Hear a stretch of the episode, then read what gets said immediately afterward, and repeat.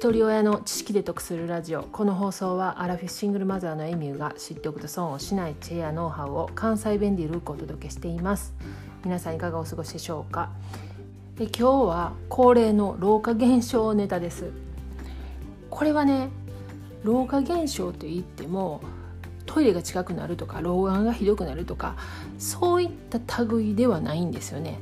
でも確実にこれは老化現象やと思うんですけれども買い物行った時にスーパーの袋ナイロン袋全然口開けれなくないですか？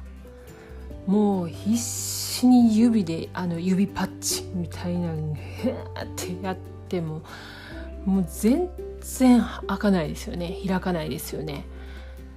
あれ皆さんどうしてます？あのもちろんねなんかあの指濡らすやつあるじゃないですか。あれ置いてるんやけどもあれってね毎日取り替えてると思いますか？あの水ね。なんか絶対減ってなかったら取り替えてないと思うんですよね。で綺麗に毎日掃除されてるもんでもないやろうしなんかあれ使うのめっちゃ抵抗あるんですよね。でまあ今ちょうどコロナやったからねこの1年半ほど。あれスーパーにもいや置いてたな。置いてたけど使ってにはんのかなみんな、まあ、抵抗ありますよね。もしコロナじゃなかったとしてもね。みんなどうしてはんねやろうと思って。あれもこんな指カッサカサなってね。これね若い時こんなことなかったですよね。こんな油分なくなんねんなと思って。私ねどっちか言うたら手ね寝ちゃっての方やと思うんですよ。あの若い時はね。ちょっとこう手に汗かいてる感じでちょっとねちゃっとした感じの手やったと思うんですけどそれがもうその見る影もないぐらい手カッサカサなってもて。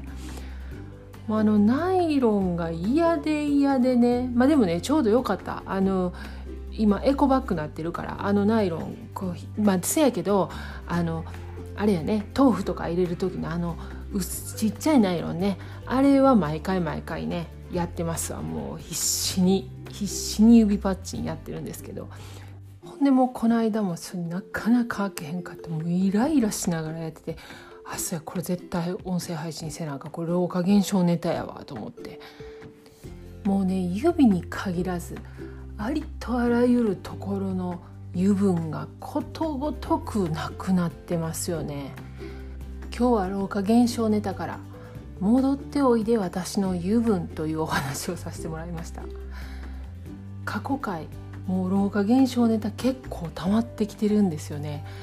これなんかあのもう一人親の知識で得するラジオじゃなくて老化現象に絞った方がええんかなと思って最近思い出してるんですけれども208回「信じられない自分の行動」という配信があります。概要欄にリンク貼ってますのでよかったら合わせて聞いてみてください。では最後までお聴きいただきありがとうございました。今日も笑顔で。